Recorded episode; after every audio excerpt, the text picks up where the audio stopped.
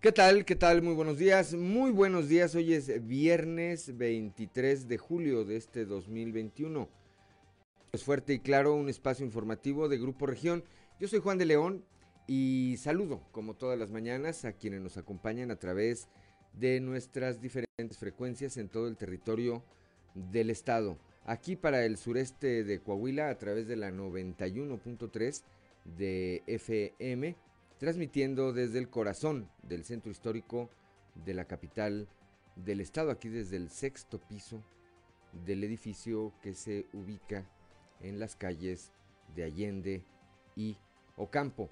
Para las regiones centro, centro desierto, carbonífera y cinco manantiales, por la 91.1 de FM, transmitiendo desde Monclova, desde la capital del acero. Muy buenos días allá a todas estas regiones. También para la región norte de Coahuila y el sur de Texas a través de la 97.9 de FM, transmitiendo desde el municipio de Piedras Negras y para la laguna de Coahuila y de Durango por la 103.5 de frecuencia modulada, transmitiendo desde Torreón, desde la Perla de la Laguna. Gracias también por acompañarnos esta mañana. Un saludo un saludo eh, igualmente a quienes nos siguen a través de las redes sociales por las diferentes páginas de Facebook de Grupo Región. Son las 6 eh, de la mañana con 4 minutos y como todos los días hay mucha información. Estos son los titulares de hoy.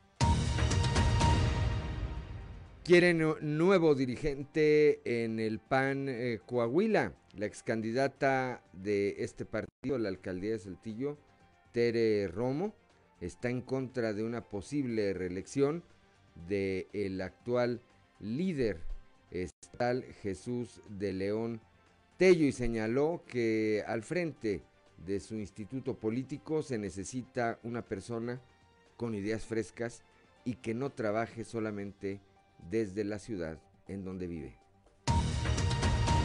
Se desvanecen eh, las posibilidades de que haya feria de Saltillo y feria de la manzana en Arteaga.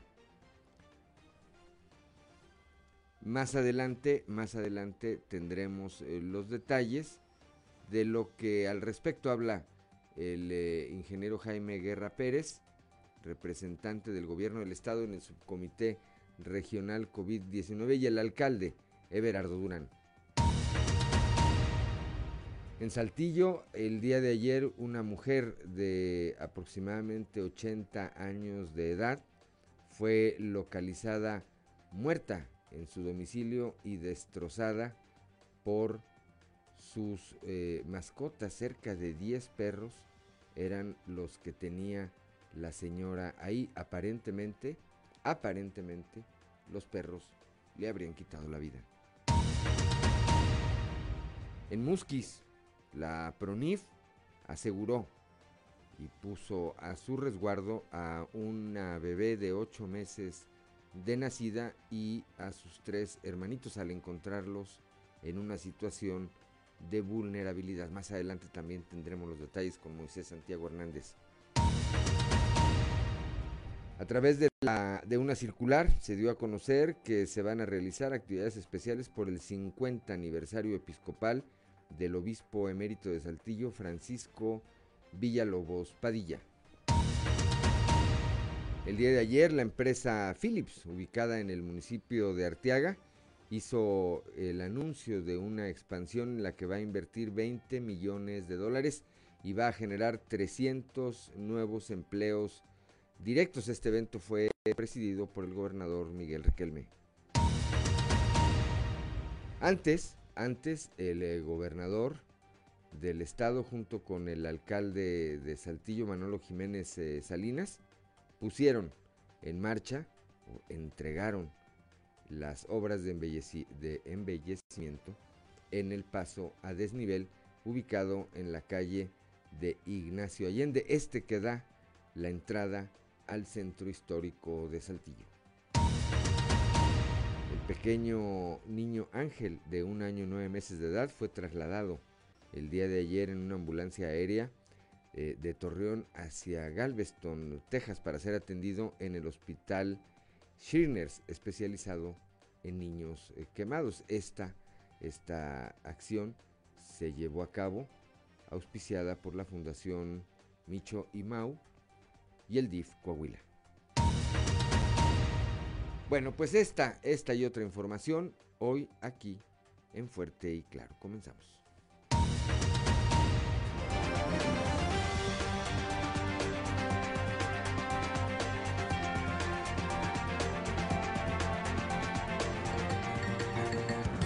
Esto es Fuerte y Claro. Transmitiendo para todo Coahuila. Fuerte y Claro. Las noticias como son. Con Claudio Linda Morán y Juan de León.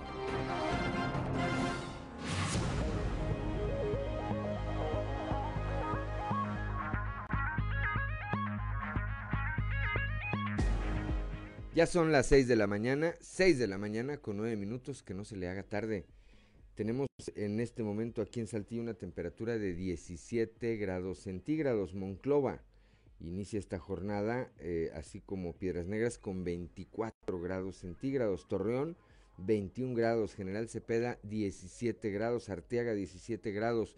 Musquis, 23 grados. Sabinas, San Juan de Sabinas y San Buenaventura con 24 grados. Cuatro Ciénegas 23 grados, Parras de la Fuente eh, registra 18 grados en este momento y el municipio de Ramos Arispe 19, 19 grados centígrados. Pero para saber cómo estará el resto del día de hoy, el estado del tiempo, vamos con nuestra compañera Angélica Costa.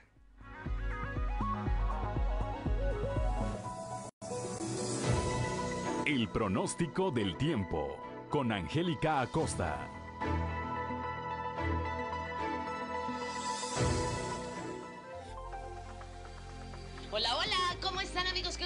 Saludarlos en este bonito viernes. Inicio de fin de semana, estoy muy contentísima y estoy lista también para darte los detalles del clima.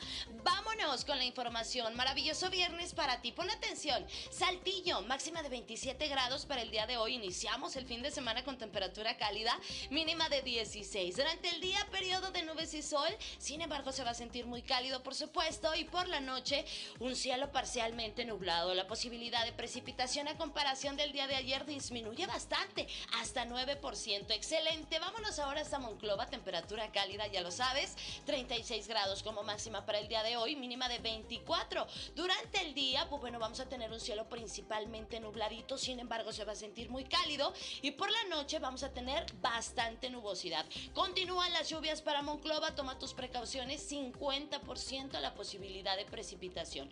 Vámonos ahora hasta Torreón, 34 grados como máxima mínima de 23. Durante el día vamos a tener periodo de nubes y sol, se va a sentir muy cálido, aprovecha tu día, disfrútalo. Y por la noche un cielo totalmente nubladito, 25% la posibilidad de precipitación para Torreón, ¿ok? Eh, vámonos ahora hasta Piedras Negras, siguen las temperaturas cálidas por supuesto, 37 grados como máxima mínima de 25 durante el día, principalmente nubladito, sin embargo se va a sentir muy cálido como ya es costumbre. Y por la noche parcialmente nublado. De igual manera se va a sentir cálido por la noche, ¿ok?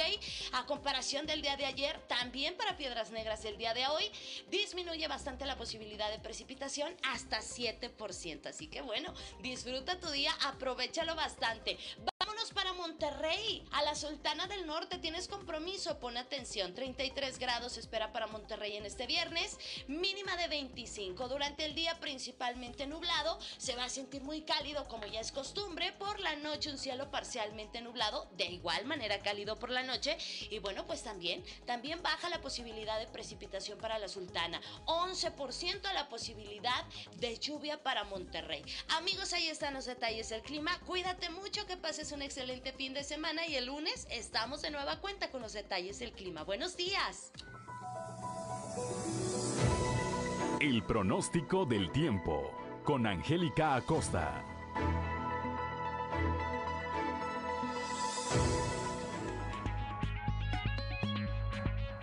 Ya son las 6 de la mañana, 6 de la mañana con 13 minutos, hora de ir con Ricardo Guzmán a las efemérides del día.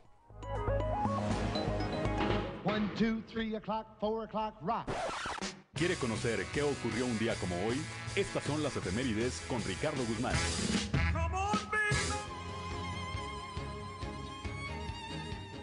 Un día como hoy, pero de 1820, el escritor mexicano José Joaquín Fernández de Lizardi, llamado el Pensador Mexicano, fundó la Sociedad Pública de Lectura en el Distrito Federal, a fin de facilitar la lectura de periódicos y libros entre sus habitantes, siendo el primer servicio que se tuvo en el país de hemerotecas y bibliotecas públicas. También, el 23 de julio pero de 1898, nació el historiador, sociólogo, politólogo y empresario cultural mexicano Daniel Cosio Villegas, destacado intelectual del siglo XX e impulsor de instituciones culturales como el Fondo de Cultura Económica. Y un día como hoy, pero del 2001, el escritor mexicano Juan García Ponce fue galardonado con el Premio de Literatura Latinoamericana Juan Rulfo, en reconocimiento a su obra literaria.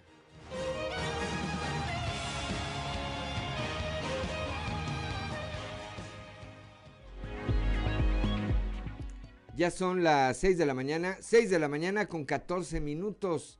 Hora de ir al santoral del día de hoy. El día de hoy eh, se celebra, se celebra a quienes llevan por nombre Apolinar o Brígida. Si usted conoce a alguien que lleve alguno de estos nombres o si usted lleva alguno de estos nombres, pues muchas felicidades, felicítelo, celebre, le cayó en viernes, le cayó en viernes, solamente, como lo hemos dicho de manera recurrente, hágalo con las precauciones necesarias. Ya son las 6 de la mañana con 15 eh, minutos y es hora de ir al mundo de los deportes con Noé Santoyo. Resumen Estadio con Noé Santoyo.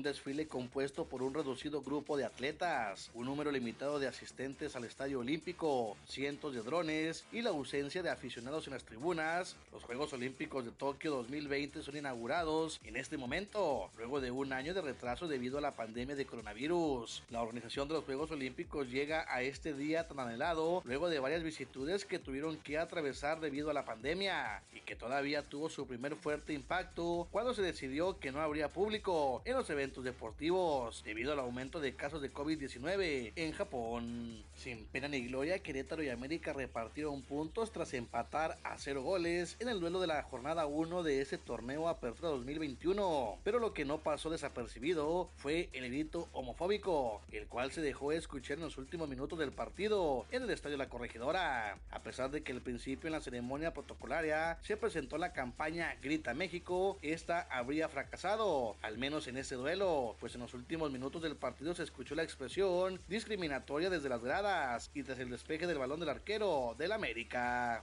El día de hoy continúa la actividad de la jornada 1, cuando Necaxa recibe a Santos Laguna a las 19 horas. Dos horas más tarde Juárez recibe a Toluca. Para mañana Pachuca contra León y Chivas contra el Atlético de San Luis. El domingo Pumas se enfrenta al Atlas, Monterrey a Puebla, los Choros de Tijuana a Tigres. Y el próximo lunes Cruz Azul recibe a Mazatlán. En actividad de la Liga Mexicana de Béisbol, el cañonero Rainer Rosario pegó Gran Slam en la sexta entrada, su jonrón 16 en la campaña para seguir de líder de la Liga Mexicana, coronando rally de seis carreras junto a Ricardo Serrano, que pegó jonrón de dos carreras para darle la vuelta, y Seraperos ganó 11 carreras a 4 a Generales de Durango para amarrar la serie. En el otro encuentro de la doble cartelera, los Generales ganaron 5 a 1 a la nave verde. Una dolorosa derrota tuvieron los algodoneros de Unión Laguna en un apretado duelo que tomó rumbo a partir del sexto capítulo y los tecolotes de la Dos Laredos superaron 4 a 2 a los laguneros para nivelar la serie de media semana en el emblemático Parque La Junta.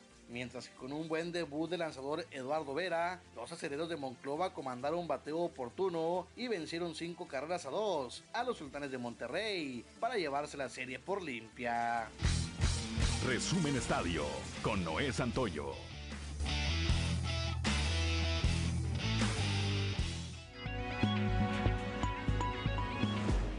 Ya son las 6 de la mañana, 6 de la mañana con 18 minutos rápidamente la cotización del peso contra el dólar. Eh, las operaciones inician esta mañana con el eh, dólar con un valor de 20.06 pesos.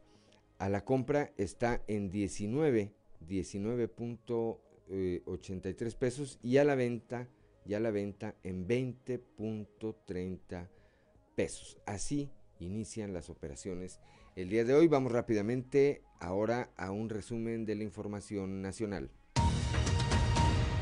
México suma 16.244 casos más de COVID-19, el mayor registro en la pandemia, aumentos del 46%.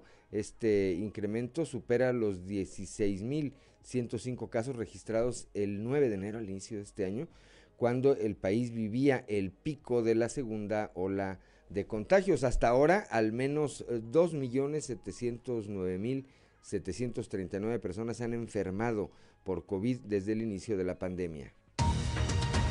Cebolla, gas, eh, LP y paquetes turísticos aumentaron de precio en julio. Inflación se ubica en 5.75%. En la primera quincena de julio de 2021, el índice nacional de precios al consumidor registró una inflación de 0.37% respecto a la quincena inmediata anterior. Con este resultado, la inflación anual se colocó en 5.75%. Esto lo da a conocer el Instituto Nacional de Estadística y Geografía. En la Ciudad de México, hasta seis años de prisión a quien solicite o expida un certificado falso de vacunación COVID. La sanción por solicitar o expedir un certificado de vacunación COVID puede ser de hasta seis años de prisión, advirtió la Secretaría de Seguridad Ciudadana en la Ciudad de México. El INE multa con 55 millones de pesos a Movimiento Ciudadano por propaganda de Mariana Rodríguez, la esposa del hoy gobernador electo de Nuevo León, Samuel Rodríguez. La aportación de mensajes de la influencer Mariana Rodríguez a favor de la candidatura a gobernador de su esposo desató un largo debate sobre el carácter del uso de sus redes sociales, aunque finalmente se aprobó eh, multar con 55 millones de pesos a este partido. Y finalmente, Jalisco concede por primera vez una adopción a una pareja homoparental. Eh, una pareja de mujeres se convirtió en la primera pareja eh, homoparental en Jalisco que logra la adopción de un menor de edad. El niño fue abandonado cuando tenía dos días de nacido y al no existir familiares que lo reclamaran, el 19 de noviembre de 2015 fue resguardado por agentes del Ministerio Público en un albergue. 6 de la mañana con 21 minutos, vamos rápidamente a un consejo G500.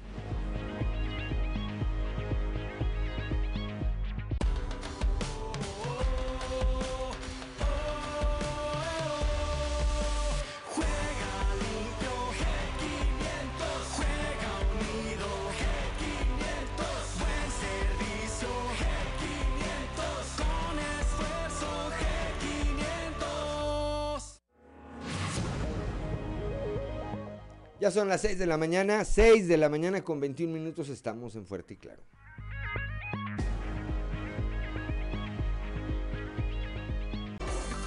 Seguimos en Fuerte y Claro.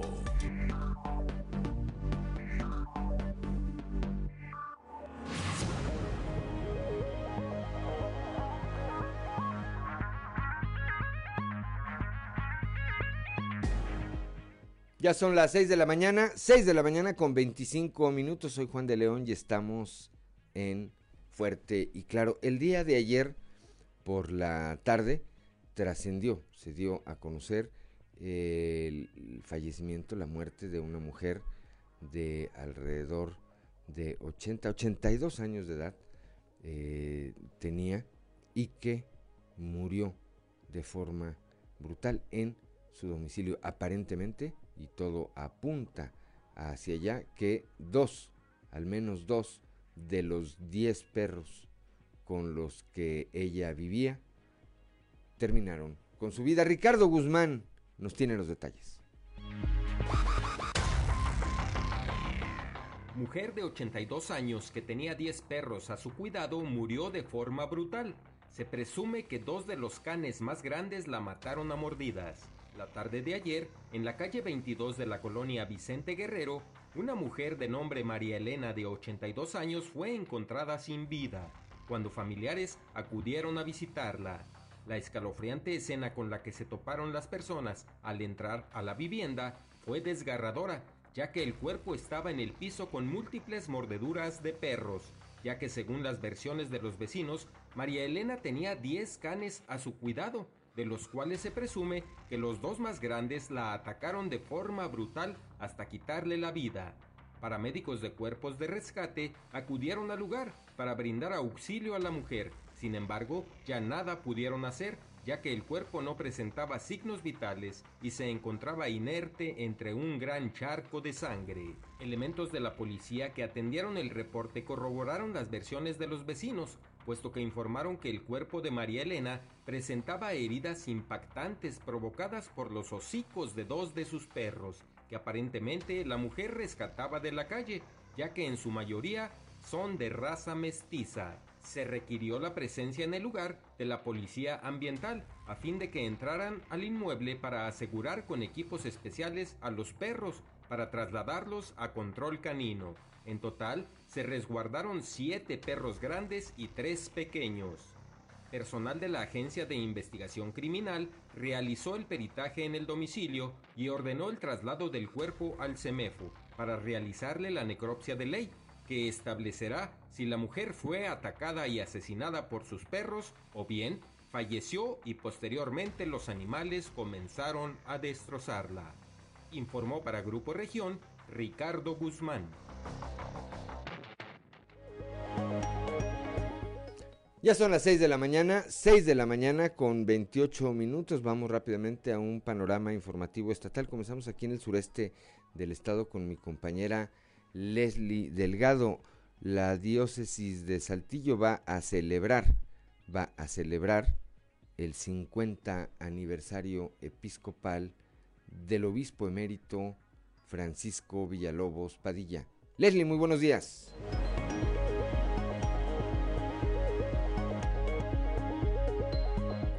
Buen día, informando desde la ciudad de Saltillo, a través de la circular 2021 diagonal 12 la diócesis de Saltillo dio a conocer que se realizarán actividades especiales por el 50 aniversario episcopal del obispo emérito Monseñor Francisco Villalobos, por medio de la celebración 50 años, 50 días. Nos proponemos a celebrar en lo que acompañaremos nuestra gratitud a Dios con encuentros de oración, reflexión y convivencia. Todos los integrantes de nuestra comunidad diocesana, laicos, sacerdotes, consagrados y obispos, podremos participar ya sea de manera presencial o virtual en las distintas regiones del territorio diocesano. Menciona el texto que fue compartido en la red social Facebook. En este sentido, aclararon que debido a la pandemia se realizarán una serie de encuentros con Monseñor Villalobos, cumpliendo las medidas sanitarias y con una participación controlada. Dadas las limitaciones de la asistencia personal invitamos a participar virtualmente por medio de las plataformas digitales para los eventos relacionados con las bodas episcopales del obispo emérito. Oportunamente se informará el calendario de actividades, refiere el comunicado. Cabe recordar que el 3 de agosto de 1971 fue el día en que Monseñor Villalobos recibió la ordenación episcopal.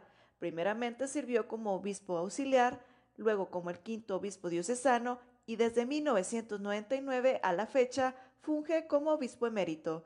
Agradezco la intervención y deseo que tengan un excelente día.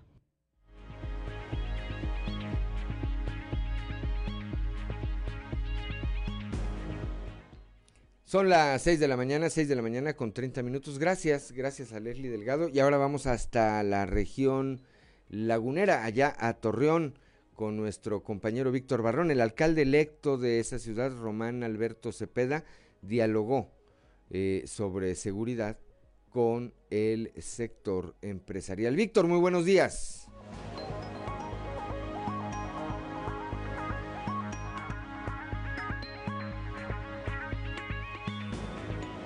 Muy buenos días a quienes nos escuchan en temas de la comarca lagunera. Román Alberto Cepeda González, alcalde electo de Torreón, se reunió con los integrantes del Consejo Lagunero de la iniciativa privada, el CLIP, diálogo donde uno de los temas principales fue el de la seguridad pública y la inquietud externada por los empresarios en torno a quién será eh, quien ocupe el cargo de director de la policía de Torreón.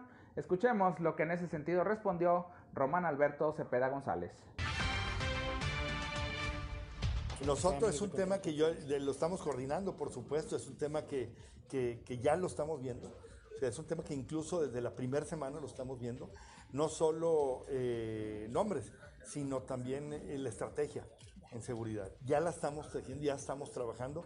No hemos descansado un solo día y no solo en la estrategia, encabezada por supuesto por seguridad, pero también por el tema de fomento económico para que se traduzcan más y mejores empleos, así como también los temas de servicios encabezados por el agua. Son los tres grandes temas que no hemos descansado, estamos ya tejiendo una estrategia, ya trazando la ruta que vamos a seguir porque los proyectos que vienen como el agua del proyecto federal pues son bienvenidos, pero no sabemos la temporalidad. Por lo pronto nosotros nos tenemos que preparar para una respuesta a la ciudadanía de Torreón inmediata, clara, desde ahorita, empezar a hacer la estrategia para desde el día uno empezar a resolver. Lo que la ciudadanía de Torreón necesita respuesta en términos del agua y es lo que estamos haciendo, por eso estamos coordinando e intercambiando información con la actual administración para poder tomar las mejores eh, soluciones.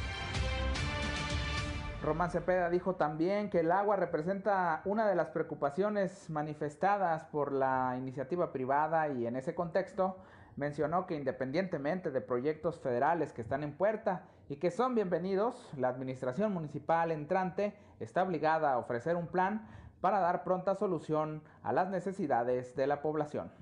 Esto es todo en la información. Desde La Laguna reportó Víctor Barrón. Que tengan un día excelente.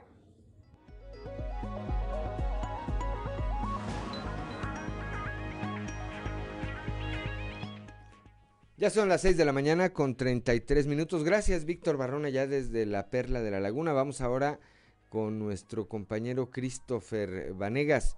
Arranca este fin de semana el eh, proceso de vacunación para personas de 30 a 39 años en los municipios de Ramos y General Cepeda, acá en el sureste del estado. Cristo, muy buenos días.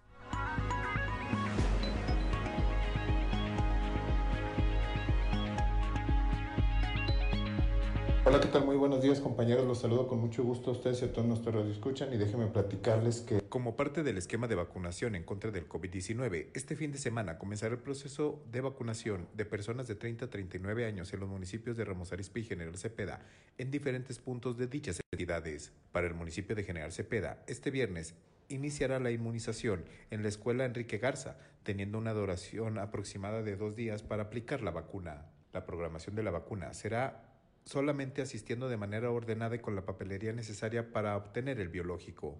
En tanto, en Ramos Arispe iniciará la vacunación el próximo lunes, teniendo como módulos de inmunización la escuela Eufacio Sandoval y Luis Donaldo Colosio, que durante tres días recibirán a las personas que necesiten la vacuna. El delegado federal en Coahuila, Reyes Flores Hurtado, hizo un recordatorio a todas las personas que tengan 30 años en adelante y que no se hayan aplicado la primera dosis en contra del COVID-19, acudan a los módulos de vacunación para obtener el biológico que los ayude a proteger contra este virus. Además, informó que es importante que acudan con la papelería necesaria, como el expediente impreso y previamente llenado, con los datos del solicitante, copia de la CURP y una identificación oficial vigente. Esta es con la información con la que contamos al momento. Que tengan un excelente día.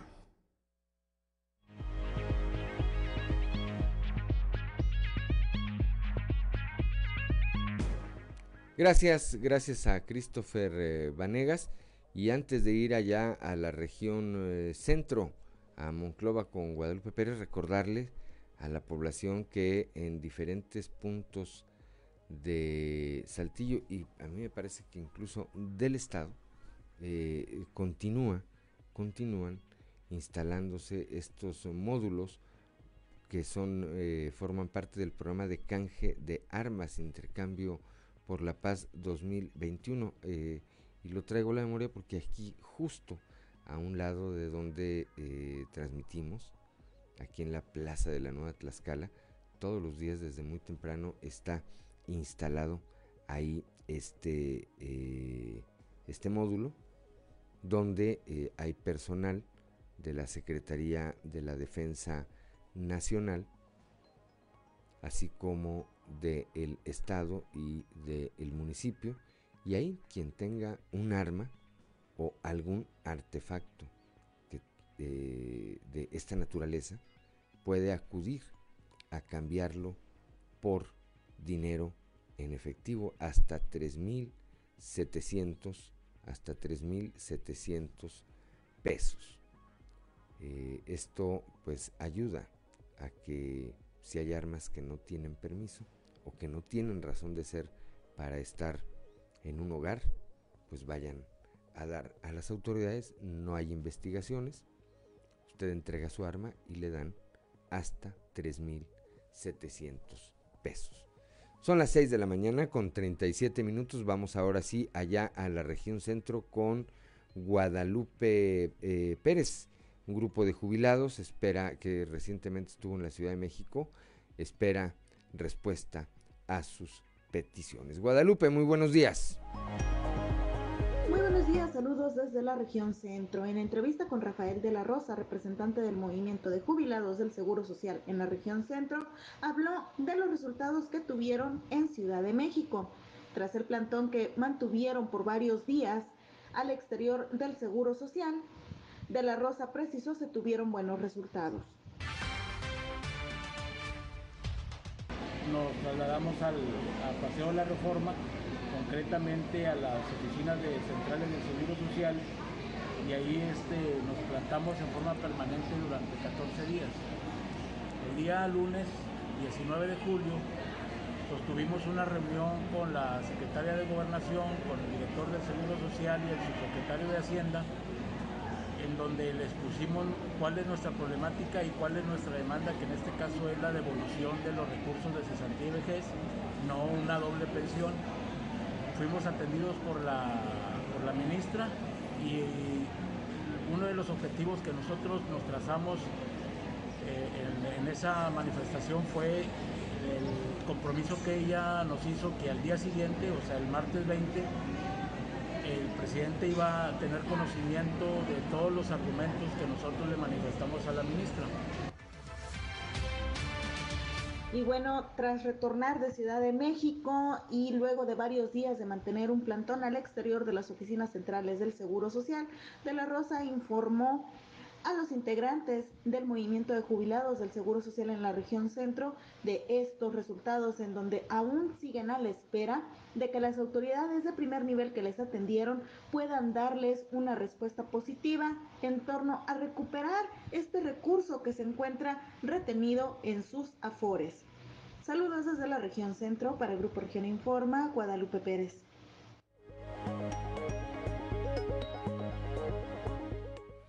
Ya son las 6 de la mañana, 6 de la mañana con 39 minutos. Gracias a Guadalupe Pérez allá en Monclova. Vamos ahora a un consejo G500.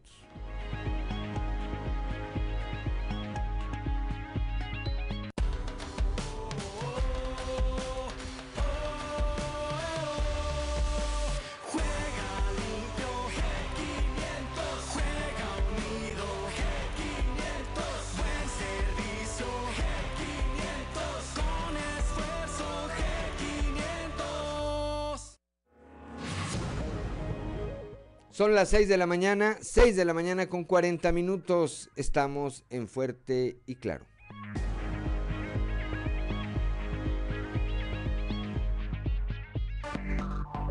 Enseguida regresamos con Fuerte y Claro.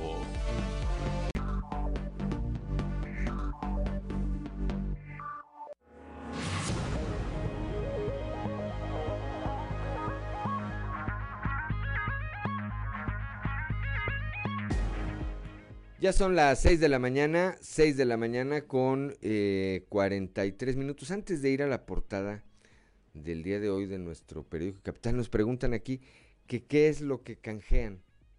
Pues cualquier tipo de arma de fuego. Evidentemente no armas de juguete, pero sí armas de fuego y eh, no tengo información exacta de qué es lo que han intercambiado hasta ahora o hemos intercambiado los coahuilenses, pero en años anteriores se documentó pues que hubo quien llevó granadas, granadas, se encontraban o por alguna razón estaban ahí, insisto, no hay investigación. Hubo quien eh, llevó los clásicas escopetas o rifles 22 que tenía o que quedaron ahí en la familia, como hubo quienes llevaron armas de alto poder, tanto eh, las conocidas como AK-47, hubo quien llevó un lanzagranadas. Bueno, repito, no se investiga, se entregan a las autoridades estos artículos y las autoridades les entregan hasta 3.700 pesos en efectivo. Son las 6 de la mañana con 45 minutos. Vamos rápidamente a la portada del día de hoy de nuestro periódico Capital, que en su nota principal destaca esta información. Quieren panistas nueva dirigencia. Más adelante vamos a estar platicando sobre este tema. La matan sus propios perros. Ya comentábamos y escuchábamos en voz de Ricardo Guzmán los detalles de esta información que ocurrió, de estos hechos ocurridos ayer aquí en la capital del estado, en la colonia Guerrero, acá al suroriente de Saltillo, y en donde pues una mujer de 82 años de edad que vivía sola, eh, sola con sus 10 perros, eh, fue localizada muerta, aparentemente, aparentemente eh, sus propios animales terminaron con su vida. También se desvanece la realización de las ferias de Saltillo, eh, así como la de la manzana en Arteaga. Más adelante tendremos los detalles de esta información. Rescata la PRONIF a cuatro hermanitos. En un momento más vamos a estar platicando con Moisés Santiago Hernández, allá desde la región carbonífera. Además, trasladan Micho y Mau, esta eh, asociación civil, esta organización, y el DIF Coahuila a Ángel, al pequeño Ángel, a Galveston.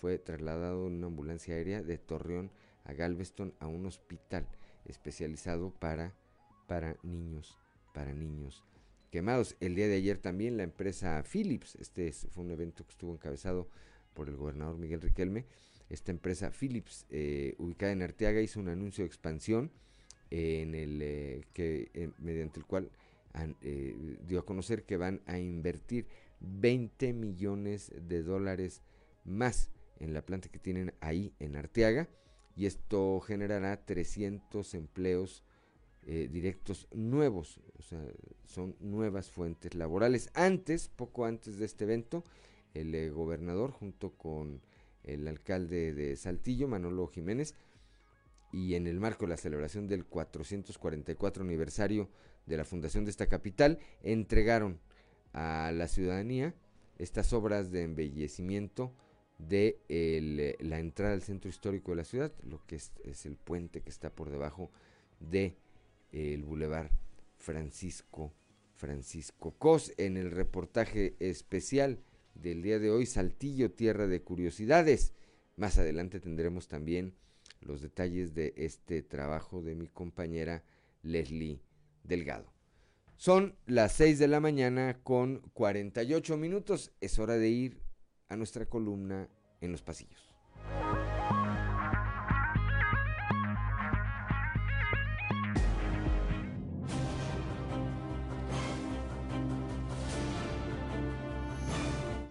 cartón de hoy las dos opciones que nos muestra el presidente de México Andrés Manuel López Obrador sosteniendo la boleta de una consulta que dice sí o sí en frente de un ciudadano, quien está dudando cuál opción elegir mientras dice hay algo muy raro en este ejercicio democrático.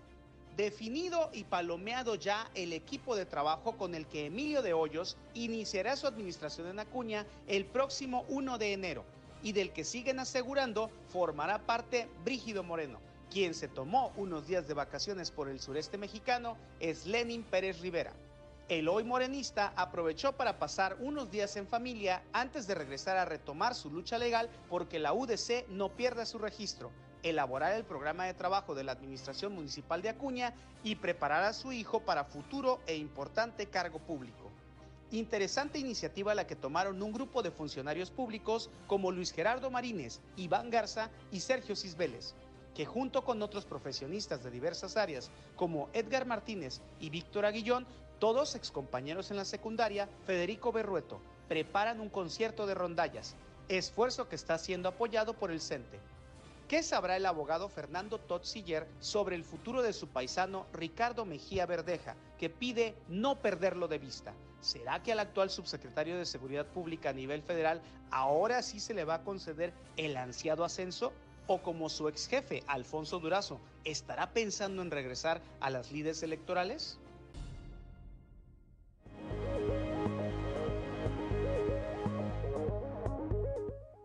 Ya son las 6 de la mañana, 6 de la mañana con 50 minutos. ¿No les irá, no les irá a gandallar la candidatura a los de Morena? Ricardo Mejía Verdeja. Así se las aplicó Alfonso Durazo, que fuera su jefe, era secretario de Seguridad Pública, y de ahí dejó este cargo y, y pues prácticamente se quedó con la candidatura del de eh, gobierno de Sonora por Morena, eh, candidatura que lo llevó a ganar la elección y que hoy lo tiene en calidad de gobernador electo. No estará pensando en eso. Ricardo Mejía Verdeja. Se van a quedar Guadiana y Luis Fernando y las hermanas Sánchez y no sé quién más aspire por Morena a ser candidato al gobierno del estado. Mejor se quedan viendo. Bueno, no falta mucho tiempo para saber. 6 de la mañana con 51 minutos. Ya está en la línea telefónica mi compañero Raúl Rocha. Raúl, pues eh, ahora es la ex candidata a la alcaldía de Saltillo por el Partido Acción Nacional, Tere Romo, quien dice que Chuy de León no se debe reelegir al frente del Comité Directivo Estatal de lo que queda de este partido. Raúl, muy buenos días. Hola, ¿qué tal? Buen día, Juan. Así es, después de que eh, aquí publicamos esas intenciones en las cuales nos comentaba el actual presidente de Protección Nacional en Coahuila, Jesús de Lontello, la posibilidad de pensar en reelegirse, ahora cuando realicen su, su proceso de para elegir no al presidente que será en el último trimestre del año, la ex candidata a la alcaldía de Saltillo por el PAN Romo señaló que no están de acuerdo un gran sector y simpatizante militante del, del PAN, ya que requieren gente nueva, gente fresca, con ideas eh, renovadas y por supuesto dice con gente que esté comprometida al Estado y que no despache desde su casa. Escuchemos lo que nos comenta. Panistas verdaderamente renovarnos como partido yo estoy con todos aquellos panistas que queremos volver a los principios, a las causas, a las luchas de un partido, de poder dar una, una competencia verdadera a los ciudadanos, que nos volteen otra vez a ver, que seamos ese partido de, como les digo, de principios, de causas, de luchas y de estructura. Yo veo difícil, yo ahorita vamos un paso uno, paso dos, así siempre yo veo las cosas. El paso uno, bueno, sería cambiar la dirigencia, que bueno, sí hay ciertos corrientes dentro del PAN, en la cual yo ahorita estoy escuchando a todas las mujeres y los hombres del partido. He tenido este, encuentros con el alcalde Paredes, así como el licenciado Juan Antonio, así como el doctor Mario también porque queremos realmente, este, así como con personas del norte, de la carbonífera y de la laguna, no. Queremos un dirigente que, que verdaderamente que, que esté con los panistas y para los panistas y con los ciudadanos, que esté en todos los comités municipales, no nada más despachando desde Torreón. 6 de la mañana, 6 de la mañana con 53 minutos. Oye, pues se juntó nada más con la pura oposición a este grupo interno que encabeza Memo Anaya y que del que forma parte Chuy de León, eh, Raúl. Sí, en ese sentido dice que ya está hablando con todas estas corrientes que hay en el Estado, diferentes este, eh, personas que podrían liderar diferentes eh, estandartes pues, en busca de alguna posible eh, dirigencia o de estos grupos dentro del PAN. Dice que ella se descarta prácticamente como con la posibilidad de, de ser dirigente, dice que ella se sumará al mejor proyecto que se presente, pero sí nada en favor de Jesús de León, porque dice que ya han aprendido pues los malos resultados que han tenido en las dos últimas elecciones, la del 18 de octubre para elegir al Congreso del Estado y la del pasado 6 de junio donde pues tampoco les fue nada bien con los diputados federales y con los ayuntamientos, ayuntamientos. así que ella eh, eh, apuesta y apoya el que haya uno de gente, ya sea hombre o mujer, para dirigir los destinos del PAN en el Estado. Bueno, pues estaremos eh, atentos a ver qué ocurre, a ver qué ocurre en ese partido. Raúl, gracias como siempre por tu reporte. Muy buenos días. A la orden, Juan. Buen día. 6 de la mañana con 55 minutos. Ahorita regresando del corte le vamos a platicar ayer Memo Anaya. Memo Anaya eh, subió un eh, post ahí en su Facebook. Tenía ya varios días que no publicaba nada. Ahorita le platicamos, ahorita le platicamos de este tema. Soy Juan de León, estamos aquí en Fuerte y Claro.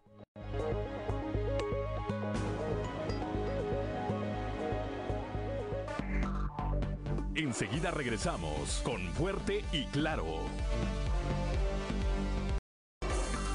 Seguimos en Fuerte y Claro.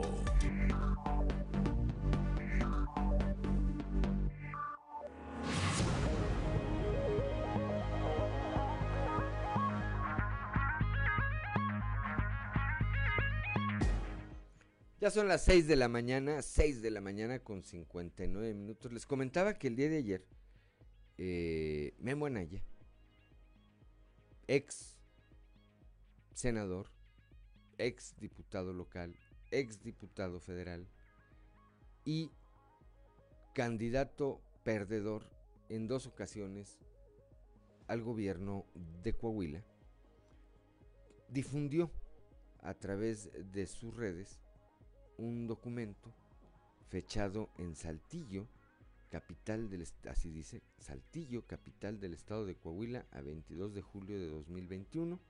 Es un oficio del Comité Directivo Estatal de su partido, el PAN.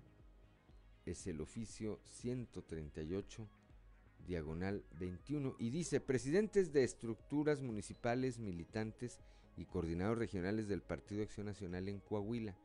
Dice, en días pasados se han estado recibiendo llamadas de teléfonos privados donde se solicita registrar o actualizar los datos como militantes del PAN. Me permito informar que una vez consultado al Comité Ejecutivo Nacional, no se está solicitando esta información por parte de nuestro partido, por lo que les pedimos no remitir o compartir datos personales. Este oficio lo firma Luis Fernando Aguirre Rodríguez, secretario general del Comité Directivo Estatal del PAN en Coahuila. Es decir, alguien haciéndose pasar, haciéndose pasar por funcionarios del Comité Directivo Estatal o del Comité Ejecutivo Nacional del PAN, le están hablando a la militancia panista para pedirles que reafirmen su militancia y les piden algunos datos. Memo Anaya publica este documento y le pone, a mí ya me hablaron, abusados. Pues es que es el único militante panista que queda porque les fue como en feria. Yo creo que deben quedar él, Tere Romo, Chuy de León, Alfredo Paredes, el doctor Mario Dávila. No, allá en Monclova está ahora, allá está ahora Eh, eh, la fuerza de lo que queda, repito, de este partido. Bueno, pues ahí esta comunicación de Memo Anaya que dicen que alguien anda buscando a la militancia del PAN. Es pregunta, ¿no será Luis Fernando Salazar Fernández? Es pregunta. Son las 7 de la mañana con dos minutos. Vamos a la región carbonífera con mi compañero Moisés Santiago Hernández. La PRONIF, esta Procuraduría para los niños, las niñas, los niños y la familia, eh, aseguró o puso a resguardo ayer a cuatro menores que estaban en riesgo por maltrato y abandono en Musquis. Moisés, muy buenos días. Hola, ¿qué tal Juan? Muy buenos días. Es un placer saludarles. Pues sí, efectivamente, como ya lo has comentado, la Procuraduría de los Niños, las Niñas y la Familia rescató a una bebé de ocho meses de nacida y a sus tres hermanitos, puesto que estaban en una situación vulnerable en el municipio de Musquis. Daniel Salgado Flores, delegado de esta dependencia, en la carbonífera señala precisamente lo que ocurrió. Sí es, este, recibimos eh, llamada telefónica por parte del Hospital de, este, General de Palau, en el cual se, se nos informa de que eh, se ingresó una niña de ocho meses eh, por desnutrición y, un golpe derivado de caída de, los brazos de la mamá. Al momento ya de llegar al nosocomio nos damos cuenta de que pues sí, efectivamente los papás presentaban una, este, una intoxicación este, derivado a sustancias o bebidas.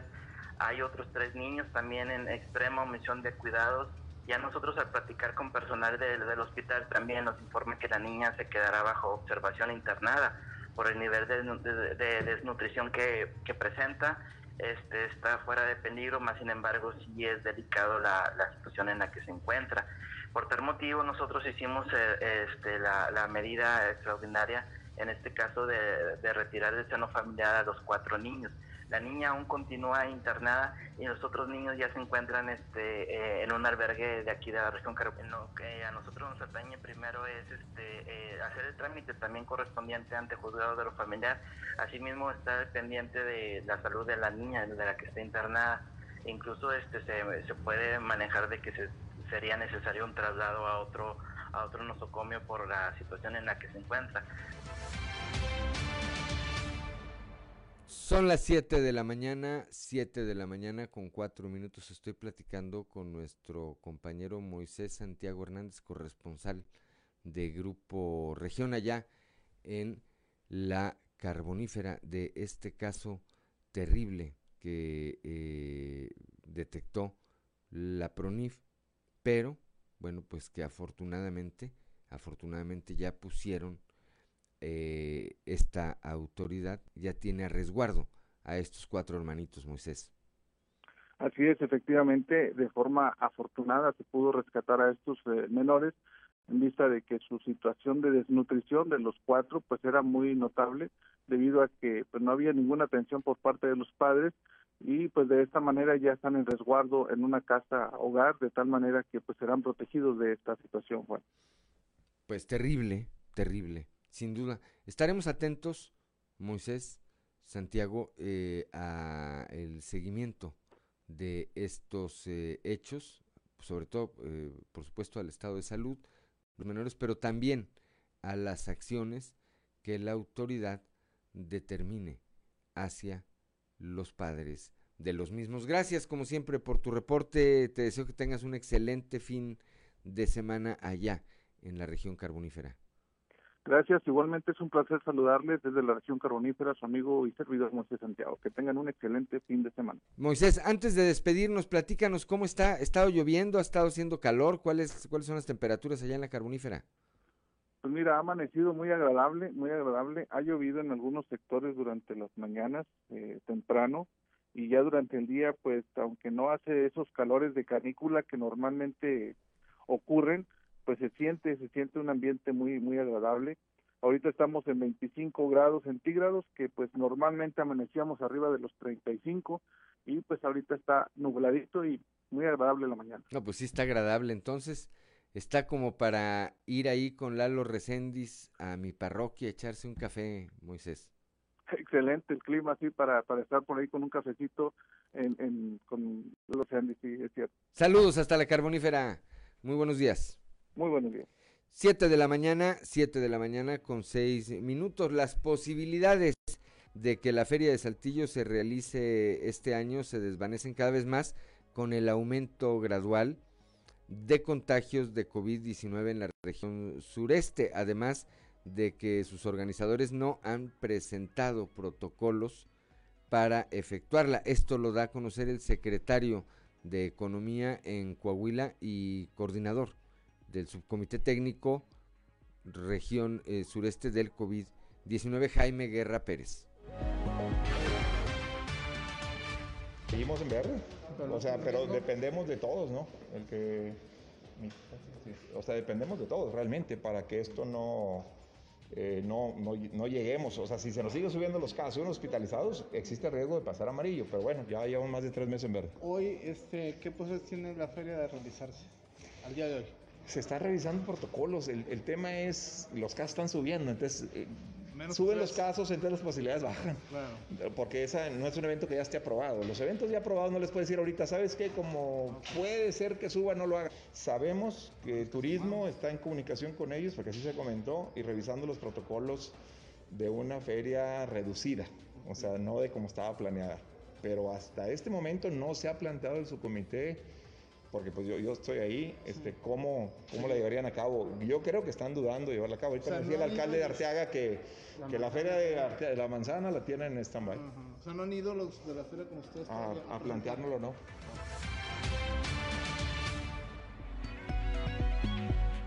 Siete de la mañana, siete de la mañana con ocho minutos. El mismo caso, el mismo caso parece, el mismo caso parece estar precisamente la feria de Arteaga, esto que se refería Jaime Guerra Pérez, el alcalde de ese municipio, Everardo Durán, señala que eh, ya está aprobada incluso por el subcomité, pero pues eh, están evaluando, están evaluando si la llevan a cabo o no. Escuchemos.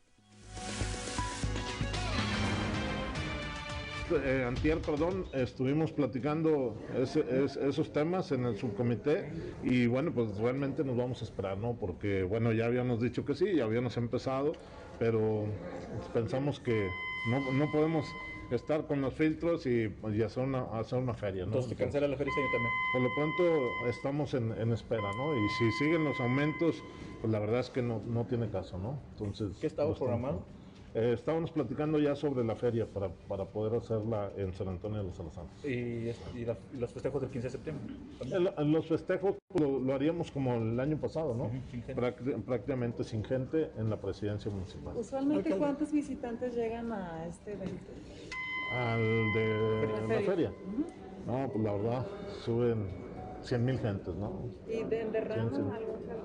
Pues la verdad es que sí, trae unos 10 millones de pesos eh, en, ese, en ese lapso, ¿no? Que son eh, una semanita o media semana, ¿no? ¿Y los productores qué van a hacer mientras en ese, pues es un ingreso importante para las familias? Mira, eh, lo comentaba ahorita, yo creo que el, el ahorita hay mucho, mucho turismo, ¿no?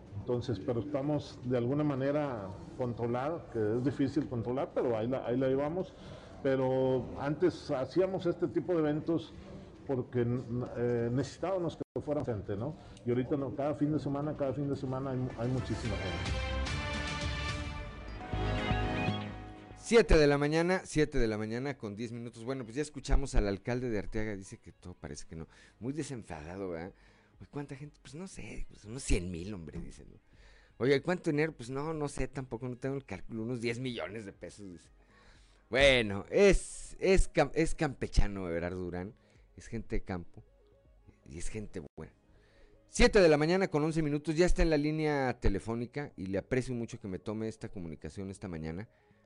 Dulce Pereda, síndica del ayuntamiento allá en Torreón, para platicar. Bueno, pues ahora, eh, Dulce, muy buenos días. las cuentas de Cermeño ahí por el Cabildo no pasan ni pasando, Dulce. Muy buenos días.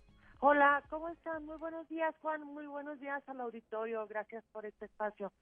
Efectivamente, bueno, pues eh, van tres, cuatro meses consecutivos donde las cuentas de, de pues no pasan este por el cabildo, por la comisión de hacienda y bueno, pues esto ha sido a final de cuentas un reflejo de lo que la fracción trista hemos estado señalando desde pues desde que inició la administración en el 2019 que tuvimos la oportunidad de entrar eh, nosotros en este cambio de administración. Y bueno pues donde señalábamos que pues realmente no veíamos una administración con planeación Juan que era algo que ahorita bueno pues lo estamos eh, revisando lo estamos checando y pues se manifiesta ya en, en, Cabildo al no aprobarse las cuentas públicas, ¿no? Y a ver, pero la pregunta de es ¿y por qué no han pasado las cuentas? no son claras, eh, hay inconsistencias. ¿Qué ocurre ahí, eh, Dulce? Yo te voy a decir, en el caso de nosotros como fracción hemos estado pidiendo una serie de información que luego no, no es eh, realmente clara, Juan. Por ejemplo, el manejo de los recursos humanos en, en el municipio, el tema de que traigas 1.033 millones de pesos en nómina para todo el este el año y que tú vayas viendo que a lo mejor por ejemplo pasó en la situación en el estado financiero de, de junio en donde trae 75 millones de pesos en mayo en nómina y en junio se va a más de 105 millones de pesos eh, si bien justifican la entrega la ayuda escolar este jubilaciones pensionados etcétera nosotros no hemos visto una disminución en el tema de los recursos humanos, o sea, no del personal. Sigue estando el mismo personal, están a meses de cerrar la administración, no hemos visto que concluyan programas específicos y bueno, pues son cosas que se le señalan a la tesorera, esa es la primera.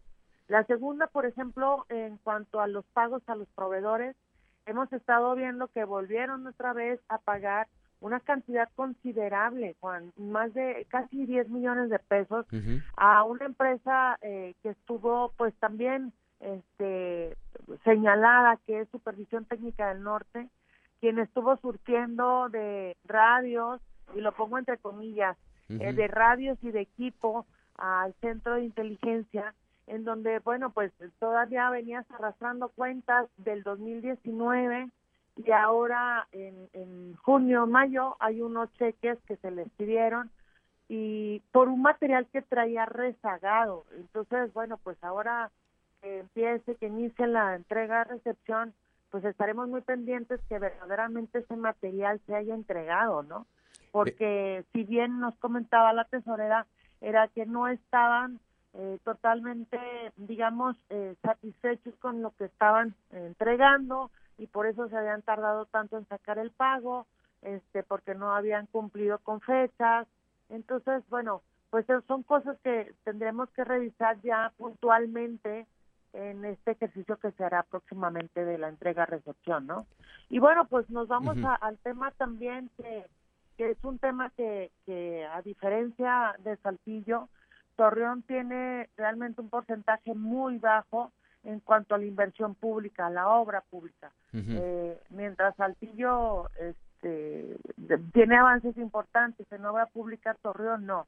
Y bueno, pues hoy hoy justamente vamos a tener una eh, una comisión de Hacienda en donde se verá una nueva modificación al presupuesto de egresos y se está contemplando aumentar este de todo el ejercicio que no se ha devengado eh, que no se ha ejercido, del recurso que no se ha ejercido en otros eh, en otras dependencias, pues se canalizará a obra pública y son aproximadamente 130 millones de pesos, los cuales tenemos que estar eh, supervisando puntualmente porque, ah, vuelvo a insistir, a cinco meses de la administración tenemos que ver que ese recurso se aplique y que las obras se ejecuten. Entonces, esas han sido las inconsistencias principales. Vimos que no alcanzamos ni siquiera el 8% de inversión pública con el presupuesto y con lo que han ejercido en, obra pública. Y bueno, pues son, son las cosas por las cuales nuestra fracción, en el caso de nuestra fracción, yo te puedo decir, por eso no habían pasado las, las cuentas públicas. Bien, son las 7 de la mañana con 16 minutos. Estoy platicando con Dulce Pereda, síndica allá en el síndica por parte del PRI, allá en el Ayuntamiento de Torreón. A ver, Dulce, eh, eh platícame una cosa especulemos un poco, ¿tendría, ¿tendría el alcalde Jorge Cermeño contemplado en algún momento no rendir cuentas tan claras? Es decir, ¿pensó que en algún momento su partido podría haber retenido el gobierno municipal en la elección que se celebró el pasado 6 de junio? Mira, yo creo que mm, yo creo que nunca se imaginó que la ciudadanía iba a reprobar su, su gobierno, iba a, irse por la alternancia y por, por la propuesta de nuestro partido. Del Pero además se fue hasta el tercer lugar, Dulce. Exacto, exacto. Eh, fíjate que mm, yo siento que aquí te puedo dar, es mi punto de vista personal, eh, el tema es que nosotros vemos o vimos en su momento, ahorita pues cambia un poco las cosas, un alcalde muy soberbio, este funcionarios muy soberbios, eh, muy eh, sobrados, digamos, en donde tú les hacías las observaciones. Te voy a poner un ejemplo básico, Juan, pero básico total. Eh, el tema es cuando tú entras a una administración tienes que hacer tus manuales operativos. Tus manuales operativos es cómo funciona tu departamento, qué hace cada quien, eh, qué responsabilidades tiene, de quién dependes y quién depende de ti. Estamos a cinco meses de cerrar la administración y aún Torreón no tiene el 100% de sus manuales operativos actualizados, cosa que es con lo que los directores debieron de haber trabajado desde el segundo o tercer mes de la administración. Nada más para que tengas una idea de, pues, de... Pues sí, de la apatía, de la desorganización. De la desorganización, de la falta de planeación de una administración. Y si bien se les hacía cosa menor, bueno, pues eh, nosotros lo insistimos en el año 19, que es donde tienen bastantes observaciones, Aún no revisamos lo del 2020 que no nos ha llegado por parte de la auditoría. Pero Juan, cuando tú ves lo que les están señalando en el 2019, nos da la razón a nosotros como fracción del PRI.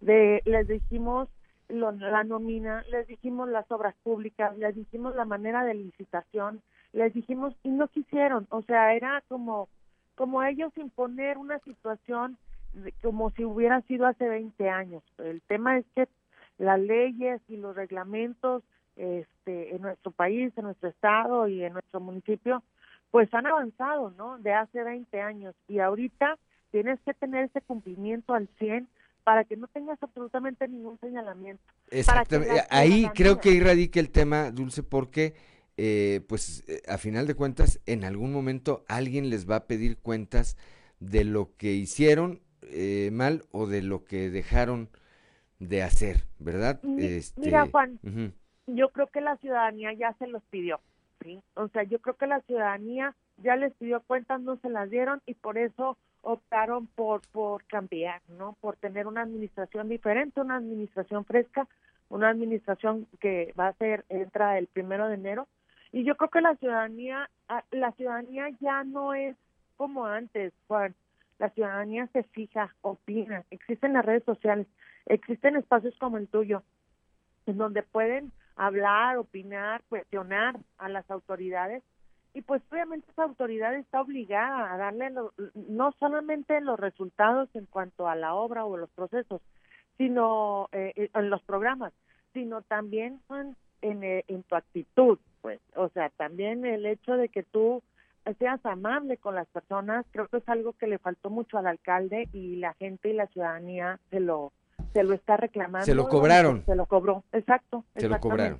Exacto. Dulce, como siempre, un eh, placer platicar contigo. Estaremos en comunicación más adelante porque pues de Torreón siempre hay muchas cosas interesantes. Te deseo que tengas un excelente fin de semana. Igualmente, Juan, muchísimas gracias y eh, que tenga un excelente día también a todo tu auditorio. Muchas gracias, muy buenos días, 7 de la mañana con 21 minutos, vamos rápidamente un consejo G500.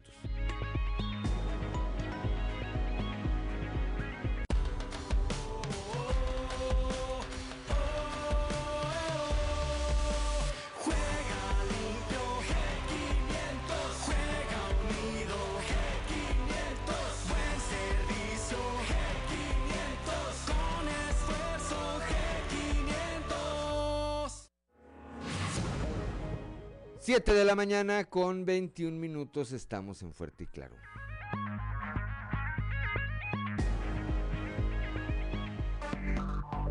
Enseguida regresamos con Fuerte y Claro. Del confinamiento de residuos peligrosos que no pudo abrir en Simapán Hidalgo cuya autorización de impacto ambiental, si mal no recuerdo, fue en el año 2004, y que en el 5 y en el 6, pues eh, vinieron estos hechos que interrumpieron esa construcción y esa operación de este confinamiento. El personaje central en esta historia que les quiero contar es el señor José María Lozano Moreno. Él es un hombre de ahí, de Simapán Hidalgo, y curiosamente él tenía unos camiones que se dedicaban a transportar residuos peligrosos. Y lo que yo investigué cuando estuve atento a este caso, yo estuve ahí en Simapán, yo platiqué con muchos vecinos de Simapán, por supuesto, y según me cuentan o me contaron en aquella ocasión, que don José María Lozano Moreno se acercó a la empresa, a Befesa, ¿verdad? Que es la empresa que crearon los españoles del grupo poderoso Abengoa para precisamente operar, construir y operar este confinamiento de residuos peligrosos. Entonces cuentan que efectivamente él se acercó y quiso hacer negocio porque pues una vez operando el confinamiento habría posibilidades de transportar residuos peligrosos hacia ese sitio. Entonces parece que no le hicieron caso, no le dieron importancia a esta propuesta de negocios que les había hecho don José María Lozano Moreno. No sabían, los españoles no sabían que este personaje iba a ser muy pronto, después de aquel del 2005, 2006, iba a ser presidente municipal precisamente del municipio de Simapán. Y recuerdo bien que era por el Partido de la Revolución Democrática. De manera pues que ese es un hecho que me gusta señalar para que entendamos la dinámica de lo que pasó aquí en Simapán en aquellos años. Hasta aquí lo vamos a dejar, pero vamos a continuar en la próxima entrega con el tema de José María Lozano Moreno, quien detuvo finalmente la construcción y operación de este confinamiento de residuos peligrosos en Simapán, estado de Hidalgo.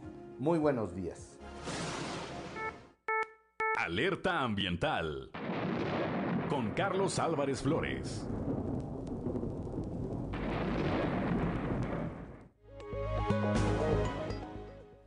Siete de la mañana, 7 de la mañana con 28 minutos, ya está en la línea telefónica como todos los días desde Monclova, mi compañero periodista y amigo Toño Zamora, muy buenos días. Buenos días, Juan. Buenos días a las personas que nos escuchan a esta hora. Eh, mucha gente, creo que la mayoría de, los mexicanos, ignoran que la consulta ciudadana del 1 de agosto que el gobierno federal pretende eh, tenga validez jurídica, pero para ello debe ser vinculante, es decir, por eso, eh, de acuerdo a la ley federal electoral, eh, la está organizando el Instituto Nacional, el famoso INE. Eh, para que tenga validez, la consulta se requiere cuando menos 37 millones y medio de votos y de no suceder como así parece, perdón Juan, el señor López ya tiene que echarle la culpa a alguien de, no conseguir esos votos, pues al, al INE, a los CIFI, a los conservadores, a los emisarios del pasado, etcétera, etcétera, etcétera. Eh, ¿Por qué la gente dice, aquí en Monclova, Juan, tú que conoces Monclova, en la Plaza Alonso de León, pues donde la Plaza de los Enchilados, como le llamamos aquí, eh, donde van los pensionados, y cada vez que ven pasar a una muchacha le hacen, por eso lo de los enchilados. Sí, ¿eh? eh sí, eh, dice, bueno, ¿por qué, ¿por qué Andrés Manuel López Obrador está desesperado pidiéndole a la gente que participe en esa consulta? Eh, incluso ayer hizo una llamada telefónica invitando a quien estaba del otro lado de la línea a votar. él invita a votar, pero dice que no va a votar. Es raro todo ese tipo de, cosas. Aquí lo cierto es, Juan, que si quien nos está escuchando tiene la intención de participar, eh, pues que lo haga, ¿no? Pero si participa, aunque sea para anular el voto, aunque sea para contestar no a la respuesta, aunque sea para escribir, pues, o recordarle eh, un recordatorio maternal a quien sea, pues con eso está avalando la consulta y se abre el precedente para que el gobierno federal siga desperdiciando dinero haciendo consultas en el futuro. Si no está de acuerdo con la consulta, pues simple y sencillamente no participe y se, se acabó el corrido y así de esa manera pues no le otorgue al señor López el gusto de validar su populismo si esta consulta, eh, recalcamos, no llega al 35% de participación, entonces pues no habrá justificación para seguir con consultas con estas en el futuro, Juan. 500, 500 millones de pesos va a costar Imagínate esta, tú. esta consulta. ¿Qué y- se puede construir con 500 millones de pesos? Juan? No, pues infinidad. Infinidad de cosas podrían hacerse con ese recurso. Eh, más vacunas, creo que, y creo que es lo que está en el ánimo ahorita, más vacunas, o, o, ¿qué les parecería? Las medicinas, los medicamentos para los niños que padecen cáncer y que eh, vieron o han visto interrumpidos sus tratamientos por falta de insumos. Dos cosas que a mí me gustaría puntualizar sobre el tema de la consulta y coincido en lo que tú señalas. Cada quien es libre de participar o no, pues, eh, son las libertades del, que nos da la democracia. Pero hay, hay dos, dos, dos eh, temas que me gustaría eh, comentar rápidamente, Toño. Uno, en Coahuila no va a haber ley seca ese fin de semana, eh, como tradicionalmente ocurre cuando hay procesos electorales. Hace unos días, el eh, secretario de gobierno del Estado, el pasado miércoles, el, el licenciado Fernando de las Fuentes, mediante un comunicado, dio a conocer que la medida de restricción de venta y consumo de bebidas alcohólicas no es una disposición obligatoria en materia de consulta popular, de tal manera, de tal manera que a diferencia de cuando hay procesos electorales, que desde el eh, primer minuto del sábado anterior a la elección ya no hay venta de bebidas, ni el domingo menos, bueno, en este caso sí habrá. Y la otra, que me parece que es eh, eh, bastante elocuente, es esta foto que hace un par de días también se difundió de, con motivo de su cumpleaños, por cierto, del expresidente Peña, acompañado de su novia Tania Ruiz. Y todo el mundo dice, oye, pues, pues no se ve tan preocupado el expresidente. claro que no. Pero, eh, era, ironía, era sarcasmo. Digo, Eh, salvo que salvo que sepa disimular muy bien la preocupación, pero pues no se le ve preocupado y creo que eso es bastante sintomático del resultado que espera él y me parece que otros expresidentes de esta consulta, particularmente particularmente el expresidente eh, Felipe Calderón, con quien el eh, actual mandatario federal, pues trae como un pleito aparte, ¿no? Es decir, co- con, con el resto de repente ahí se da un clinch o algo, pero con el expresidente Calderón de manera particular, este, eh, es como que es un pleito aparte, ¿no? Sí, sí, sí, sí, sí, sí, sí. Sí, yo, yo creo, mira, yo siento también, así como tú lo dices, Juan, este, hay preocupación de los expresidentes, que a final de cuentas, que si salen los 37 millones de, de, de personas a votar, el presidente no va a hacer nada, pero le vas a dar, eh, ¿por qué no va a hacer nada? Porque él va a hacer, este, hay que recordar que, que, que el carnicero de hoy es la red de mañana, ¿no? Así es. Entonces él, él por eso dice, este, yo no voy a salir a votar. ¿Sí? ¿Por qué? O, no o voy a decir que no.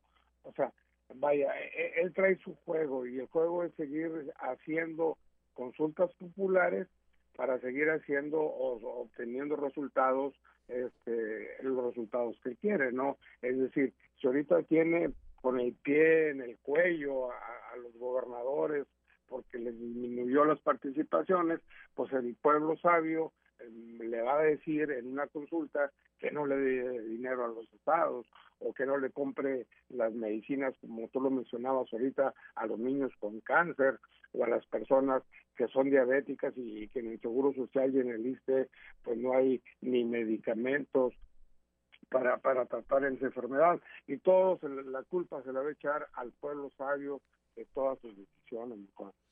Pues sí, Habrá que, habrá que estar atentos eh, a esta, a los resultados, a la convocatoria, a la respuesta que haya para esta eh, consulta popular, en la que habrá que decir también, pues ahora sí que le tocó, porque no, no fue una decisión del INE, pero que el INE está ya tomando pues las previsiones necesarias para su realización. Eh, me, ha, me, ha, tocado ver en, en, en, ya en un par de momentos, cuando menos, a personal del Instituto Nacional Electoral aquí en la capital del estado, pues haciendo esta operación o esta acción de eh, buscar a quienes van a, como ciudadanos, resultaron insaculados para sí.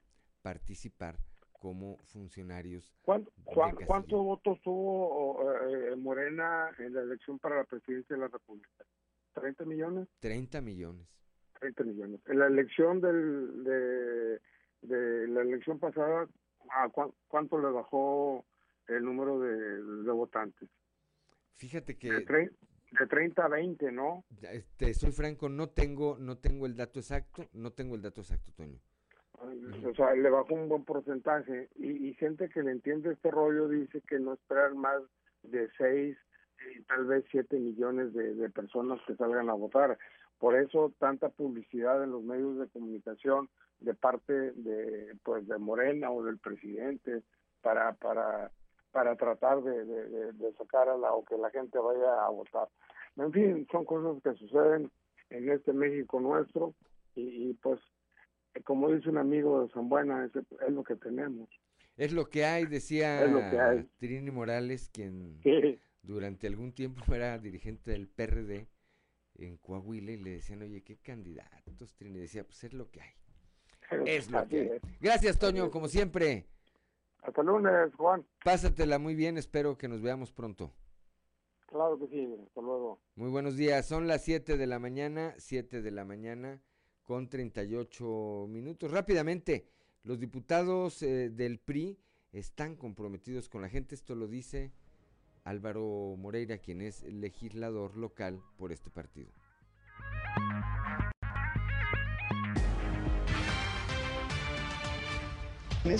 Y, también es una gran responsabilidad de seguir trabajando, de seguir en contacto con la gente, de seguir escuchándola, de seguir encabezando las causas. Fuimos el primer lugar nacional, ¿sí? Cuando se dice el mejor PRI de México, no se dice por otra cosa, sino por los números que esto lo reflejan. Y pues, como te digo, ahora a seguir trabajando, a darle vuelta a la página y a seguir escuchando a la gente para poder enfrentar bien los siguientes procesos electorales y sobre todo refrendar y corresponder a la confianza que nos han tenido. Ver siempre este, por el bien de Coahuila, por el bien de sus municipios, eh, siempre pensando en las decisiones que vayan a tomar, siempre respaldando o refrendando o correspondiendo a la confianza que nos tuvo la gente. Nunca el PRI va a tomar decisiones, va a votar en contra de lo que es un beneficio para la gente. Así que de, ninguna manera, de ninguna manera, el, el, PRI no tiene ningún compromiso con Morena, el compromiso lo tiene con la gente. Entonces siempre estar del lado de la gente. Y lo que le beneficie a la gente, nosotros vamos a estar de ese lado. 7 de la mañana con 39 minutos, vamos rápidamente a un consejo G500.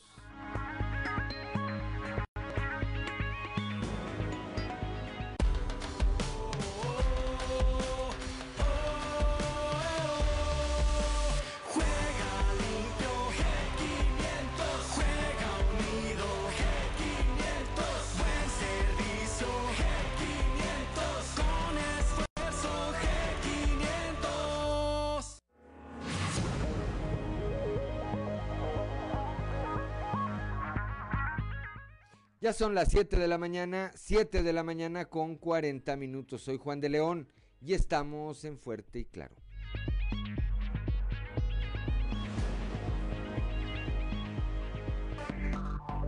Enseguida regresamos con Fuerte y Claro.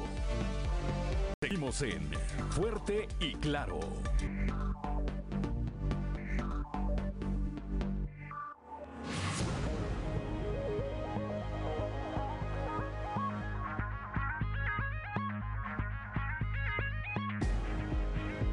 Contexto de la noticia con Luis Guillermo Hernández Aranda.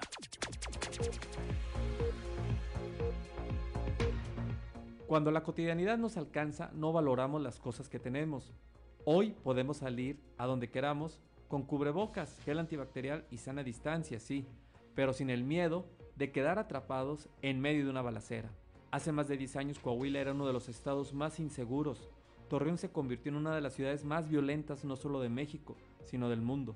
Incluso periodistas de España e Inglaterra visitaron la comarca lagunera para conocer y reportar lo que se vivía en esta zona de guerra. En 2011, la imagen del juego Santos contra Morelia, interrumpido por una balacera afuera del territorio Santos Modelo, donde los jugadores abandonaron la cancha y los aficionados se escondieron donde pudieron, dio la vuelta al mundo. Es importante recordar esa historia de terror para valorar lo que ahora tenemos. Coahuila es uno de los estados más seguros del país, de acuerdo a los datos del gobierno de Andrés Manuel López Obrador, y que fueron presentados en la mañanera. Tijuana es hoy la ciudad más violenta de México, de acuerdo a la lista de incidencia delictiva presentada el lunes por el secretario de Marina de México, José Rafael Ojeda, con base en cifras del Secretariado Ejecutivo del Sistema Nacional de Seguridad. También entre las ciudades más violentas se encuentra Juárez, León, Sonora, Acapulco, Fresnillo, Guadalajara, Chihuahua, Ensenada y Celaya.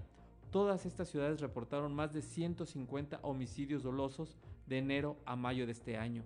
León, Juárez y Tijuana despuntaron con 295, 515 y 749 asesinatos respectivamente. Y es aquí donde vale la pena revisar los datos presentados por el secretario de Marina. No aparece ninguna ciudad de Coahuila entre las más violentas. En el pasado, Torreón, Saltillo y Piedras Negras fueron escenarios de balaceras y secuestros que tenían a los ciudadanos paralizados por el miedo. Los hechos en Allende, las balaceras en los bares El Ferry y Las Juanas en Torreón quedaron en el pasado gracias al trabajo conjunto de la sociedad civil y las autoridades. La coordinación que ha tenido el gobierno del estado con el ejército ha sido fundamental para darle la buena página. No hace mucho el gobernador Miguel Riquelme hablaba del blindaje que tiene Coahuila para evitar la llegada de grupos criminales. Blindaje que ha dado resultados y que incluso es referente nacional. La violencia ya es cosa del pasado en nuestro estado, sin embargo no podemos olvidar lo que vivimos años atrás, porque solo así vamos a valorar la paz que tenemos. Soy Luis Guillermo Hernández, nos escuchamos a la próxima. El contexto de la noticia con Luis Guillermo Hernández Aranda.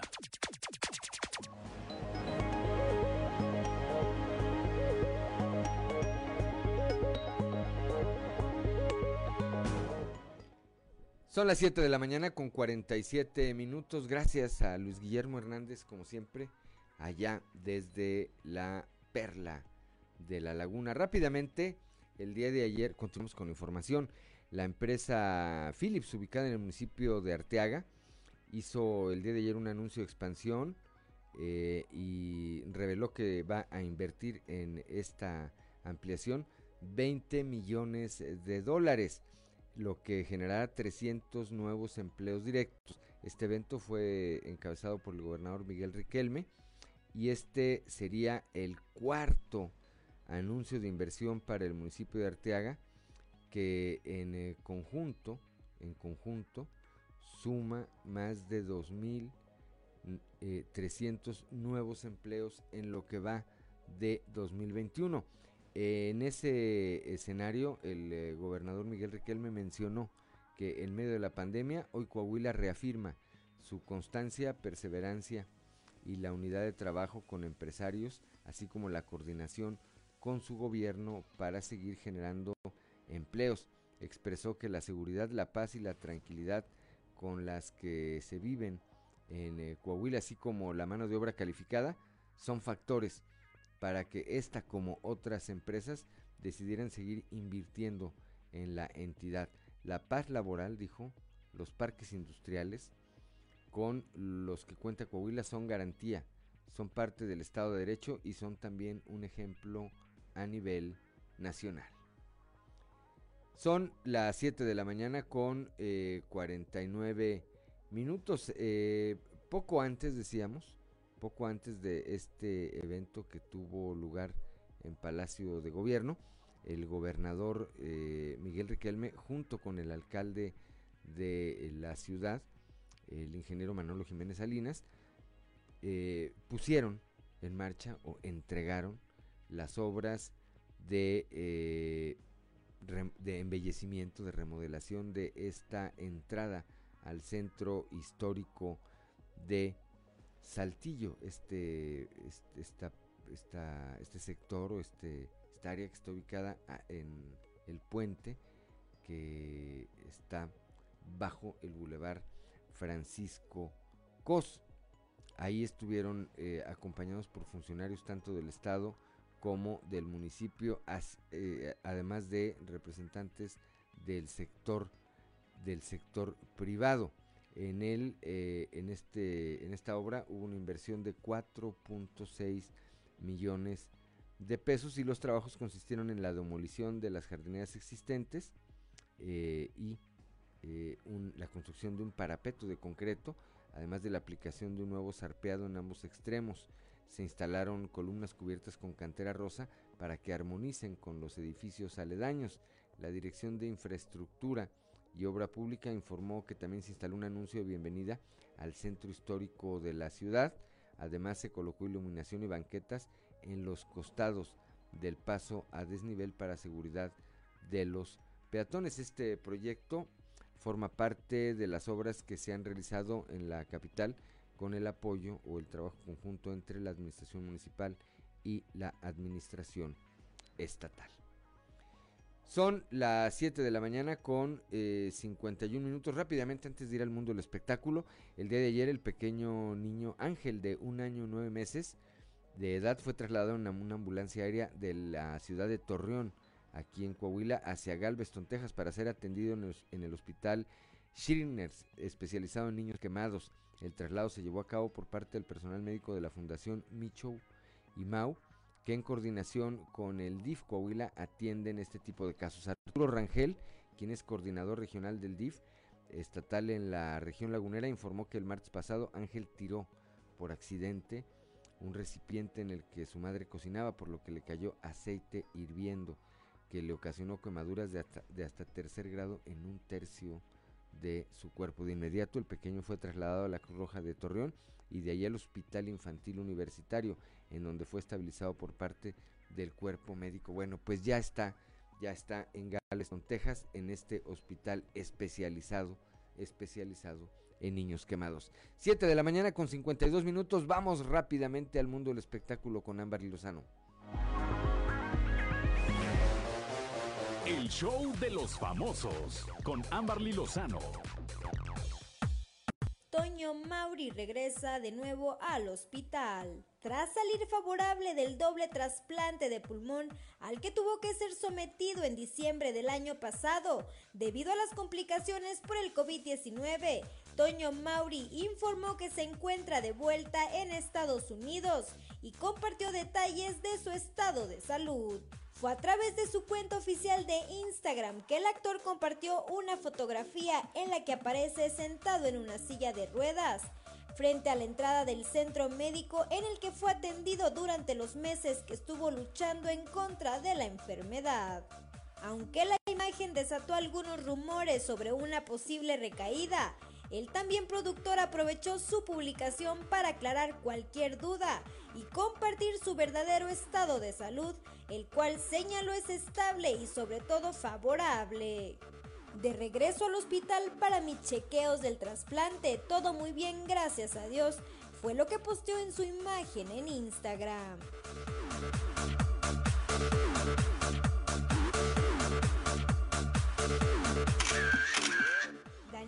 Hija de Héctor Parra, visitó al actor en el reclusorio. Después de estar más de un mes detenido y permanecer en el reclusorio, Héctor Parra ya pudo ver a su hija Daniela, quien en todo momento ha mencionado que apoya a su padre y cree en la inocencia de él, ya que fue acusado de abusar sexualmente de su hija Alexa Parra, a quien procreó con Ginny Hoffman. Daniela Parra sobre el momento en el que se reunió con su padre después de que fuera detenido y vinculado a proceso por presunto abuso sexual contra su hija menor. La joven, quien ha acusado a Sergio Mayer de tráfico de influencias en el caso de su padre, mencionó que Héctor Parra y su abogado han tomado la decisión de que, de ser necesario, el actor se quede más tiempo en la cárcel para probar su inocencia.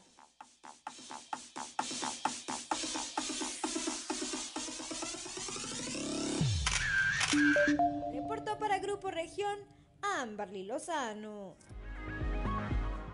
7 de la mañana, 7 de la mañana con 55 minutos. Ya nos vamos.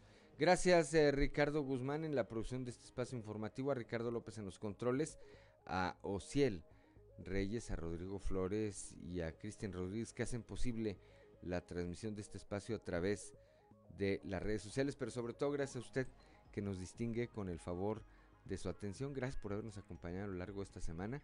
Lo esperamos el día de mañana a partir de las 10 de la mañana en sexto día. Y le recuerdo que Fuerte y Claro es un espacio informativo de Grupo Región bajo la dirección general de David Aguillón Rosales. Yo soy Juan de León y le deseo que tenga usted un excelente fin de semana. Muy buenos días.